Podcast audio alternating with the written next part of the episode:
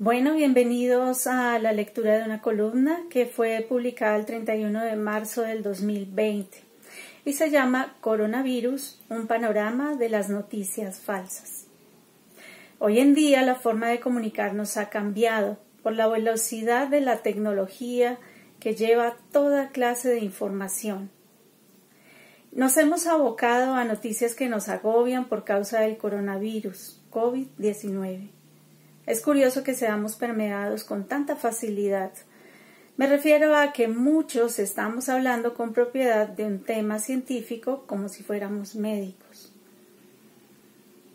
Basta con la opinión de un tercero, con replicar un correo, un video o una cadena de WhatsApp, tomando como una fuente no confiable, para estar envuelto en la red de las noticias falsas o de la poca credibilidad.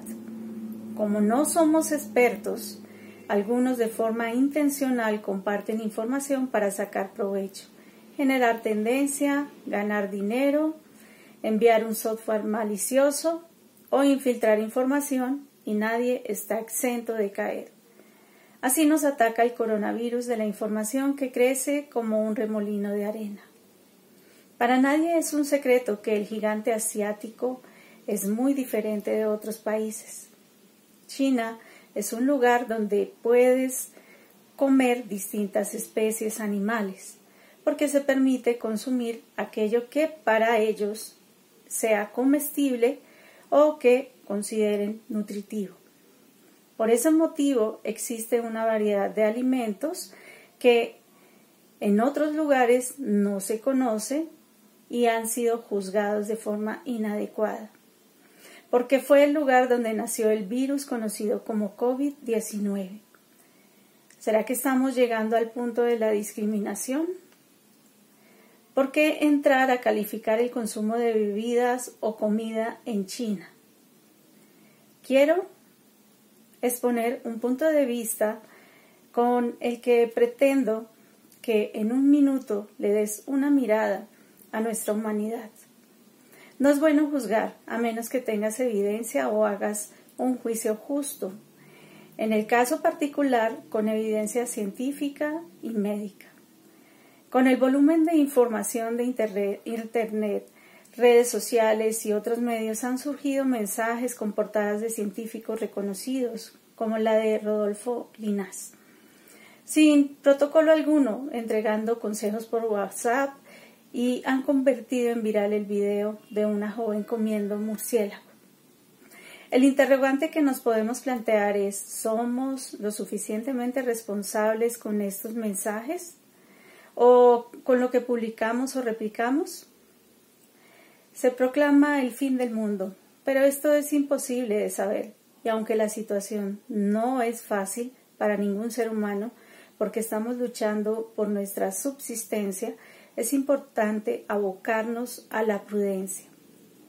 Si China, el lugar donde se reportó el primer caso de coronavirus, entró en cuarentena, extremó medidas y entregó unas cifras de 82.122 personas infectadas y 3.304 fallecidos, y en ese instante están trabajando para ayudar a otros países y hallar la solución a esta situación, Ahora no es tiempo de mirarnos a nosotros mismos y ser solidarios, porque se ha extendido el virus, no precisamente por el consumo de alimentos, porque el origen animal del virus, según la Organización Mundial de la Salud, no ha sido comprobado, ni tampoco existe una conspiración de China mediante la creación de un laboratorio biológico de Wuhan, ni Nostradamus lo predijo, ya que todo esto es información falsa.